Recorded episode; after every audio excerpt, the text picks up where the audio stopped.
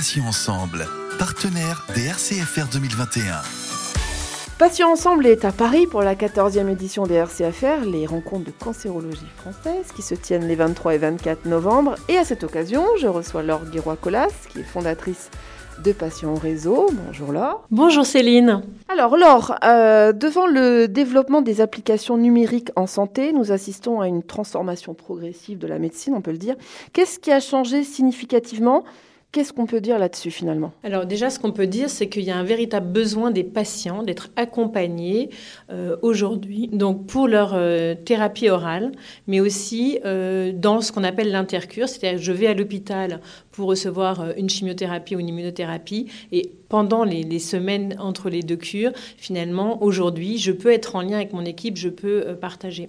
Donc ces innovations de, suivi, elles sont très intéressantes parce qu'elles permettent de, garder le lien et de faire remonter en fait des informations de ce qui se passe dans le quotidien euh, du patient et du coup euh, de réagir plus vite, de prendre en charge par exemple les effets indésirables tout de suite dès qu'ils arrivent. Donc ils sont du coup moins graves et ça facilite également le, le travail en fait des infirmières de coordination. On l'a entendu euh, lors euh, des tables rondes, il y avait plusieurs présentations de projets. Euh, les, infirmières de coordination des centres, ça les aide à avoir une vision un peu panoramique des patients qui sont en suivi à distance et de finalement vers qui il faut prioriser le coup de fil, l'intervention de la vie d'un soignant spécialisé, etc. Donc on sent que ces outils vont vraiment prendre une place et, et c'est très important parce que ces outils globalement en fait attirent notre attention parce qu'ils ont fait la preuve. Hein. il y a eu des grandes études qui montrent qu'un suivi euh, du patient à distance de, son centre de soins euh, permet de mieux le prendre en charge et même de gagner en qualité de vie, de gagner parfois même en survie. Donc c'est un enjeu assez important qu'on intègre ces outils euh, pour les patients. Alors, Laure, quels sont les avantages justement pour le patient être connecté Donc la téléconsultation, j'imagine, mais pas que. Il y a d'autres moyens. Alors effectivement, avec euh, avec l'épidémie du Covid, on a beaucoup entendu parler des téléconsultations. Donc euh, le premier niveau, ça a été une consultation par téléphone, et très vite, en fait, on a pu appuyer avec de la visio ces consultations. Donc ça, c'est évidemment, ça permettait même pour le soignant et le patient d'avoir cette interaction visuelle. Et euh, ce qui a été très apprécié, c'est quand on a pu nourrir cette téléconsultation de données, et ces fameuses données de suivi qui sont rendues possibles par euh, un certain nombre d'outils. Donc ces outils, c'est ce qu'on appelle le PRO, le Patient Reported Outcome. Donc c'est en fait, je vais remplir moi-même des questionnaires sur comment je vais aujourd'hui, ou euh, si j'ai de la température, si j'ai mal, des choses comme ça. Et en fait, toutes ces données, elles sont centralisées et elles vont permettre finalement aux équipes soignantes de, réagir. Alors, Laure, est-ce que, d'après votre expérience bien sûr, certains patients sont réticents à la digitalisation Et si oui, quelles sont leurs principales craintes ou objections finalement? Alors, il y a des réticences euh, de la part des patients, euh, euh, soit parce qu'ils ne sont pas très, j'allais dire, connectés, qu'ils n'ont pas Internet, ou ils n'ont pas les outils, ou ils n'ont pas l'envie. certains peuvent avoir une appréhension à ce qu'il y ait des données sur leur santé qui circulent. Mais sincèrement, je crois que de nos jours, c'est plutôt une, malgré tout une minorité. Beaucoup de patients sont plutôt favorables à ce suivi parce que justement, ça leur permet d'avoir un lien euh, et, euh, ça, sécurise, ça participe à, sécuriser.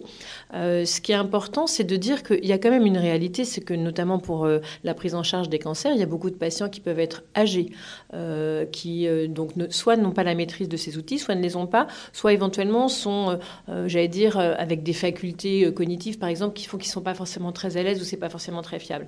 Donc, c'est important de penser ces outils pour tous et donc parfois de, euh, proposer, notamment c'est le cas de certaines solutions, euh, de faire intervenir les soignants de proximité, par exemple. Donc ça peut être les proches hein, qui peuvent euh, aider le patient, mais ça peut être aussi un soignant de proximité, ça peut être l'infirmière, ça peut être le, pharmacien de ville, ça peut être parfois le médecin généraliste qui intervient.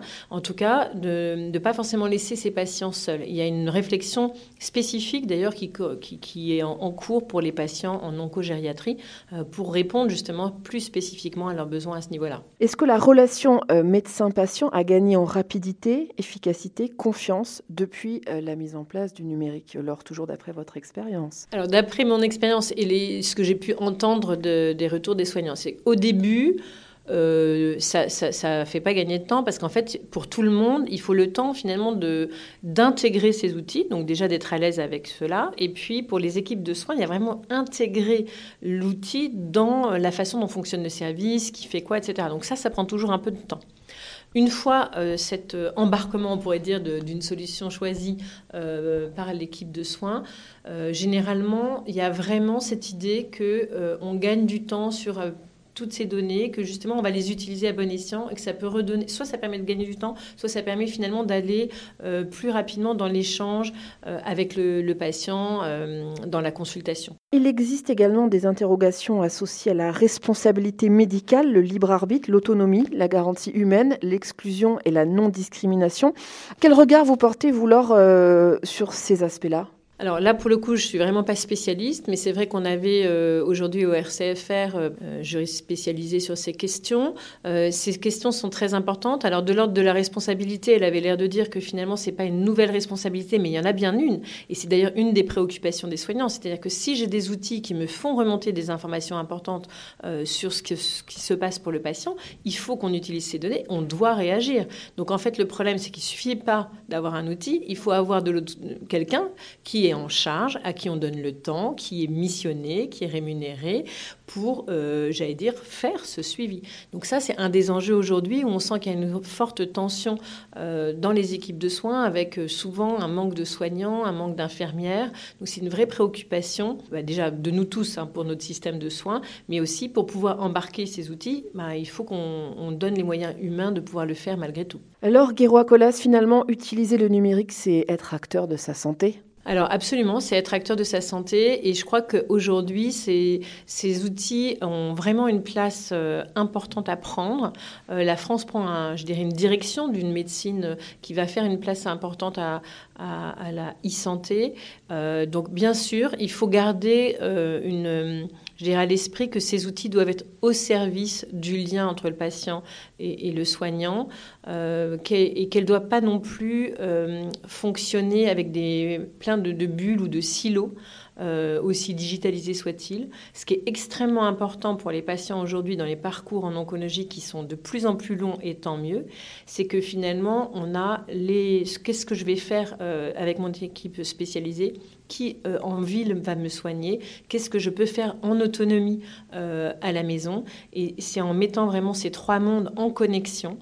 Euh, en interaction, en coordination, qu'on va inventer, je dirais, les, les, nouveaux parcours de soins sécurisés pour demain. Pour conclure, alors quel message vous aimeriez faire passer aux patients qui seraient un petit peu réticents finalement à utiliser les, les connexions et Internet en tant que fondatrice de patients en réseau, vous avez certainement un message à leur adresser pour les convaincre quelque part de, s'y mettre. Alors déjà, euh, par rapport à, des outils qui seraient proposés par l'équipe de soins, si c'est proposé par l'équipe de soins, c'est que ça a vraiment du sens dans la prise en charge et que euh, après, voilà, une fois qu'on a appris à utiliser euh, tel ou tel outil ou à interagir avec un soignant de proximité qui vous y aiderait, vraiment les retours des premières enquêtes de satisfaction des patients, c'est que on se sent mieux accompagné, on se sent moins seul, on se sent plus en sécurité. Donc il y a vraiment un retour très positif. Donc je les engage à plutôt essayer, et quitte à dire que finalement ils ne souhaitent plus continuer. Donc plutôt essayer ces solutions qui sont intéressantes. Et puis euh, donc effectivement sur Patient Réseau avec nos différents Mon Réseau Cancer, du sein, du poumon, euh, gynéco et colorectal.